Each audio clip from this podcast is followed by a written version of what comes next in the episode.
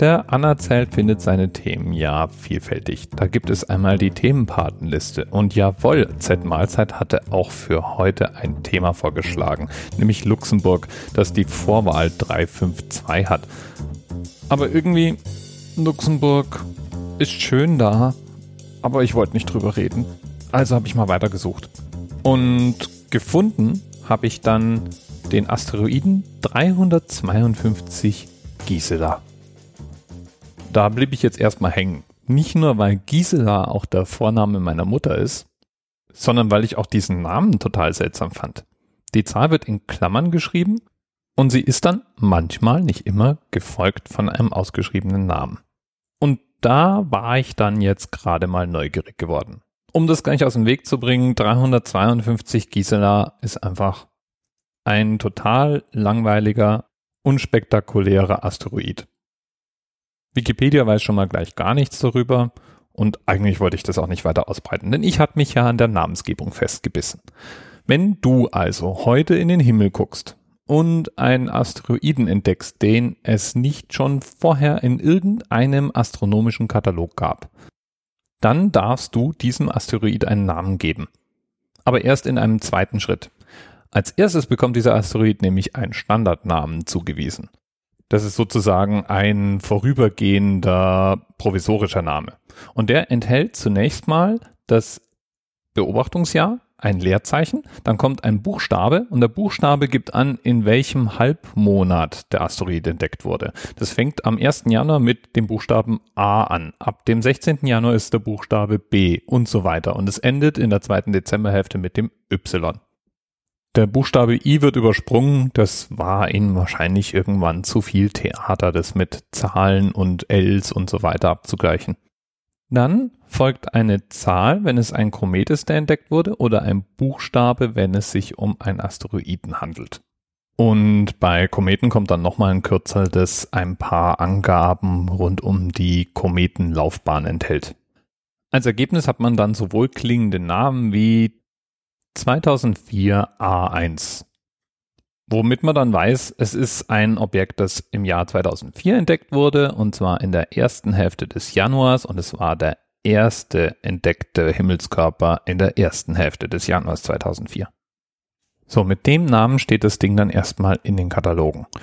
Und als Entdecker hat man dann zehn Jahre Zeit, einen Namen vorzuschlagen. Der allererste Asteroid wurde 1801 von Giuseppe Piazzi an der Sternwarte Palermo auf Sizilien entdeckt. Und Piazzi hat damals dem Himmelskörper den Namen Ceres Ferdinandea gegeben. Der Name Ceres war die römische Schutzpatronin der Insel Sizilien und der zweite Name, der war von König Ferdinand IV. abgeleitet. Die internationale Forschergemeinschaft fand den römischen Namen cool, den Herrschernamen nicht so gut und deswegen lautet der offizielle Name dieses Asteroiden auch heute noch in Klammern 1 Ceres. Danach die Folgeasteroiden wurden dann erstmal auch nach römischen und griechischen Göttinnen benannt. Der zweite war Pallas, dann hatten wir drei Juno, vier Vesta und so weiter. Und irgendwann mal war das so eine Art Gewohnheitsrecht, dass Asteroiden grundsätzlich weibliche Namen bekamen. Das wurde erst beim 334. gefundenen Asteroiden durchbrochen. Der heißt nämlich 334 Chicago. Fassen wir also zusammen. Wenn ein Asteroid gefunden wird, dann bekommt er erstmal einen provisorischen Namen. In dem Namen steckt in erster Linie der Zeitpunkt drin, zu dem er gefunden wurde.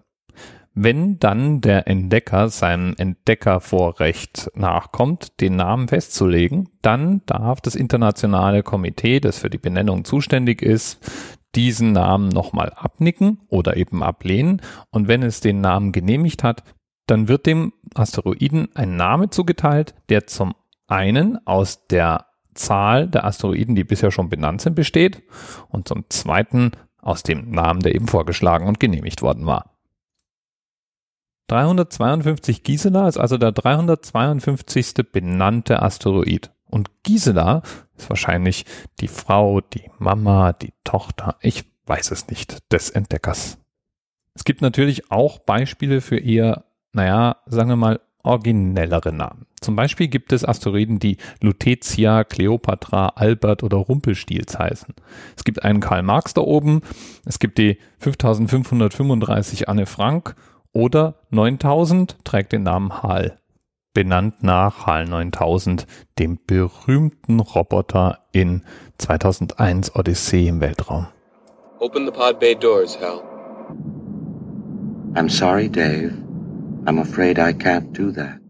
Auch sehr schön ist der Asteroid 2309 Mr. Spock. Der ist aber nicht nach Mr. Spock benannt, der Star Trek-Figur, sondern nach der Katze seines Entdeckers, die eben auf den Namen Mr. Spock hatte. Und das war auch genau der Punkt, an dem die IAU, also das Gremium, das die Namen genehmigen muss, irgendwie zu viel von Witznamen hatte und zum Beispiel beschloss, dass Namen von Haustieren unerwünscht sind. Nicht unerwähnt soll auch bleiben, dass der vorhin schon mal erwähnte Asteroid Ceres inzwischen kein Asteroid mehr ist, sondern jetzt als Zwergplanet gilt. Da haben wir schon mal hier im Anerzett darüber gesprochen.